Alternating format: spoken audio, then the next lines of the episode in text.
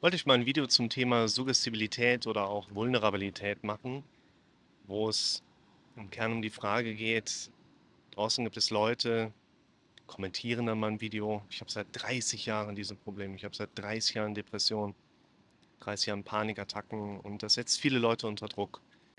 Warum viele Leute es unter Druck setzt und was du machen kannst, um dich davon wieder so ein bisschen zu befreien, darüber sprechen wir in diesem Video. Willkommen zum Podcast für mentale Gesundheit, Zufriedenheit und Wohlbefinden.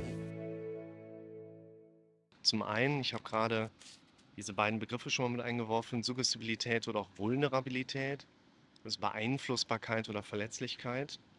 Das hat ja jeder von uns. Das heißt, auch ich reagiere ja auf verschiedene Dinge, dass ich daran, könnte sagen, vielleicht anknüpfe, dass mein Gehirn Dinge verarbeitet wenn ich zum Beispiel sehr blöde bis böse Kommentare von jemandem aus der Internetgemeinde da draußen bekomme, das geht ja auch nicht spurlos an mir vorbei. Das nehme ich ja schon wahr. Mein Gehirn registriert das ja auch, verarbeitet die Dinge, die da geschrieben werden. Ich lasse mich davon aber nicht beeinflussen, meine Sache einfach weiterzumachen. Und versuche dann eben auch mit meinem Kopf relativ schnell wieder in die Richtung zu fokussieren, was kann ich konkret machen, damit ich weiterhin meinen Job mache, in der Praxis als Familienvater, aber vor allen Dingen auch, um weiter diese Videos zu machen.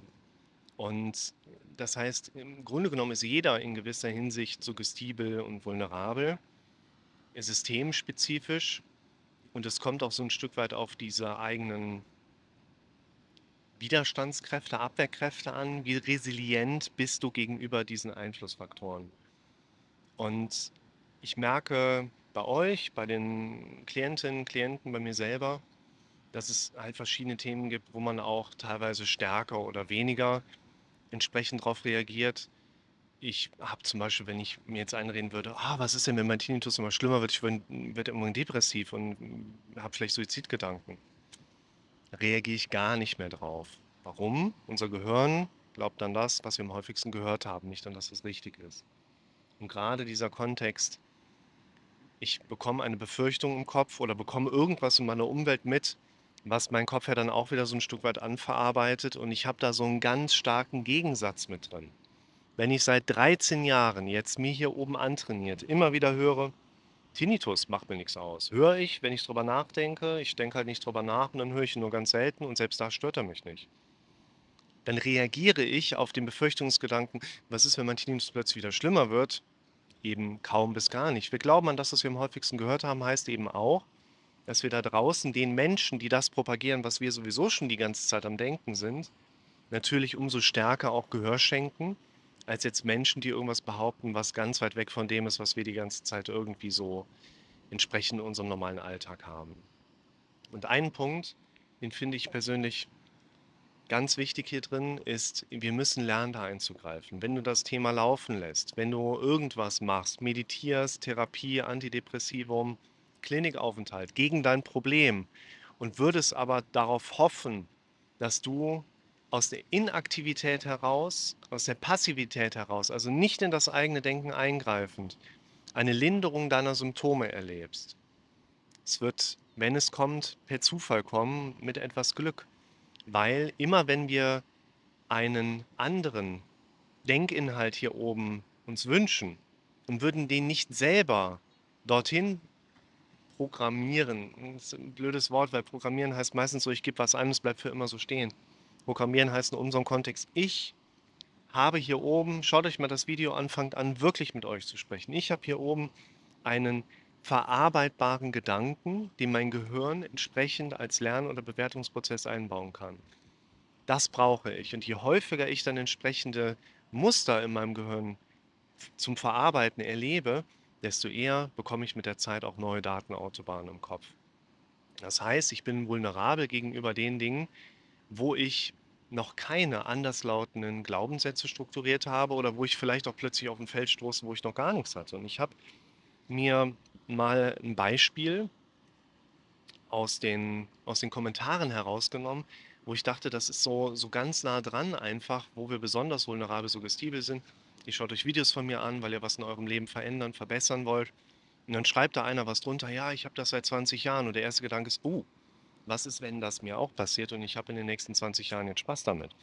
Schaut euch mal das Video an, warum wir teilweise so starke Symptome erleben.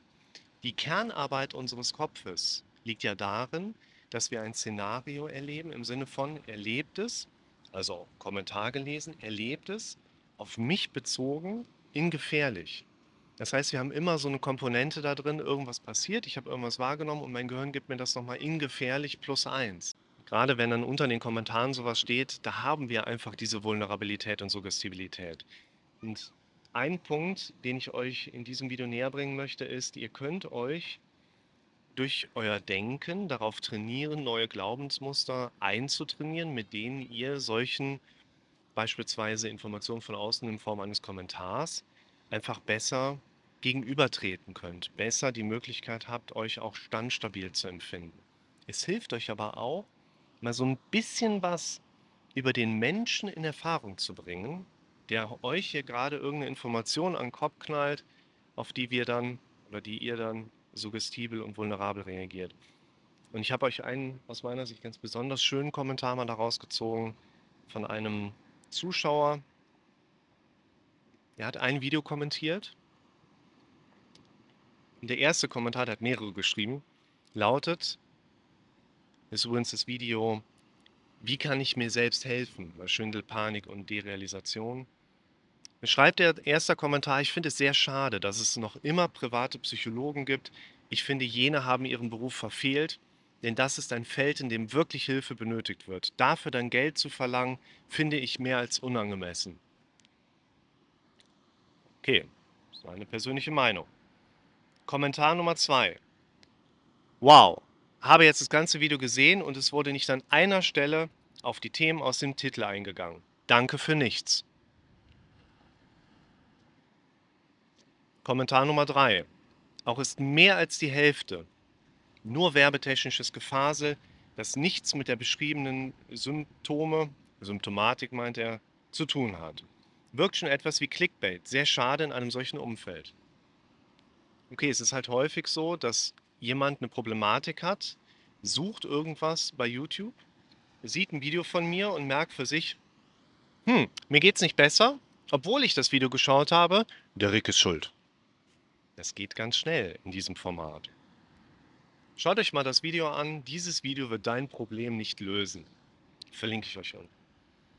Also, da hat dieser Dr. Nerd diese drei Kommentare mit reingegeben, wo ich denke für mich, okay, da ist jemand, der wollte eine Lösung haben, die hat er über das Video nicht gefunden, er hat über das Video für sich keine Anleitung herausgezogen und lässt seinen Frust innerhalb dieses Kommentars jetzt an mir ab. Ist okay. Pass auf, Jetzt kommentiert er unter einem anderen Video, welches Mikro benutzt du?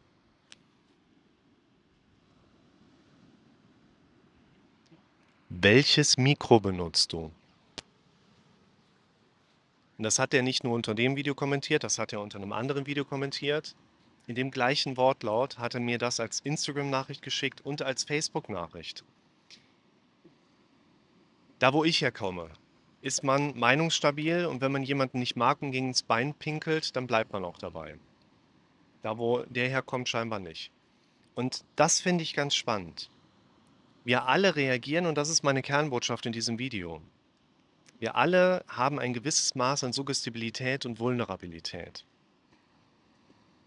Und reagieren einfach stark darauf, wenn es jemanden gibt, dem es scheinbar irgendwie schlecht geht und unser Kopf geht in diesen Szenario-Gedanken, was ist, wenn mir das passiert? In gefährlicher oder mit dem Schicksal, was ich da gerade erlebe, passiert uns allen. Und in dem Moment, wo wir aber nur ein bisschen über einen Menschen herausfinden können, wie zum Beispiel hier in diesem Falle, wo wir mitbekommen, da ist jemand, der hat keine vernünftige Art und Weise gelernt, mit anderen Menschen in diesem Format zu sprechen. Ich verallgemeine das jetzt mal gerade so. Da ist jemand, der hat nicht die Kompetenz, Fragen zu stellen. Da ist jemand, der hat nicht gelernt, um Hilfe zu bitten, um Vorgaben, Möglichkeiten, Anleitungen zu bekommen, in seinem eigenen Leben eine Veränderung herbeizuführen. Dann kann das auch passieren, dass jemand mal seit 30 Jahren in der Depression steckt. Dann kann das mal passieren, dass jemand seit 35 Jahren Antidepressiva nimmt. Und wenn wir das dann in Erfahrung bringen, dann sind wir direkt so, ah, Moment, das bin nicht ich. Ich habe eine andere Ausgangssituation. Ich brauche mir keine Gedanken darüber zu machen, so werden zu können wie er. Und man merkt häufig auch eine Distanzierung im Sinne von, ich müsste mich sogar anstrengen, um dahin zu kommen. Ich, ich habe mir mal den Satz ausgedacht, bei mir bekommt Hilfe, wer um Hilfe fragt.